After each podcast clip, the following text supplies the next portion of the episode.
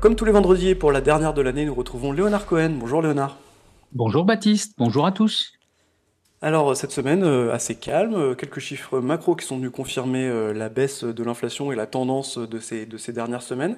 La question qui va se poser maintenant, c'est quel est le potentiel de hausse qui, qui peut rester dans les marchés après, après des semaines enthousiasmantes? Le ouf de soulagement a fonctionné, continue de fonctionner en cette fin d'année, dans le sens où il y a un peu moins d'investisseurs dans les marchés, bien sûr, mais malgré tout, tout le monde est rassuré de voir les banquiers centraux redevenir un peu plus accommodants, en tout cas dans leurs propos dans un premier temps, et les investisseurs espèrent que le pivot aura bien lieu en 2024, et pour l'instant, rien n'a changé de ce point de vue-là dans la semaine qui vient de s'écouler, bien sûr. je rajouterais que les, événements géopolitiques sont importants, peuvent déclencher des mouvements à n'importe quel instant. La valorisation, elle est ce qu'elle est. Bien évidemment, avec ce rallye, les, potentiels se sont réduits, se sont réduits sur la classe obligataire incontestablement, 100 points de base de baisse de taux d'intérêt sur, sur du long, euh, c'est pas rien. Donc il faut euh, être conscient de ça. Et sur les actions, je vous le dis depuis euh, plusieurs semaines, les potentiels généraux se sont réduits sur les indices, mais il existe des poches qui ont encore beaucoup de potentiel et qui peuvent justement profiter de, cette, de ce retour à des politiques plus accommodantes des banquiers centraux.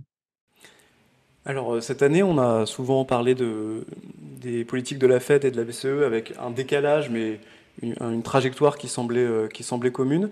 Est-ce que l'année prochaine, on peut avoir plus de divergence On voit que la, fin d'année, on a l'impression que le décalage s'accentue. Est-ce que ça peut devenir une, divergence de, politique et une divergence de dynamique entre les deux zones?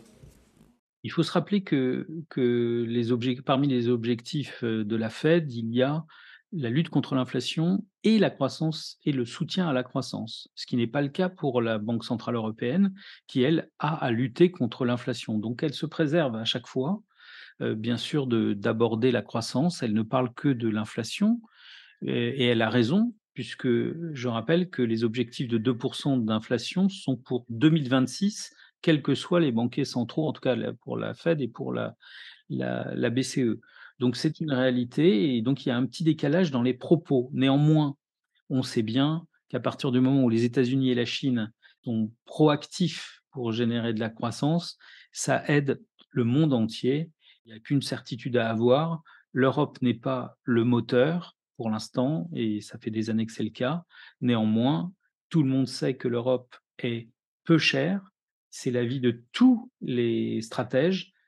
Donc il y a beaucoup de choses qui sont intégrées en Europe. Regardez l'année 2023, elle ne se termine pas. C'est pas la mauvaise année relativement de la bourse européenne, relativement à la bourse américaine. C'est pas une mauvaise année 2023, bien au contraire. Et pourtant, il n'y a rien eu d'extraordinaire en Europe.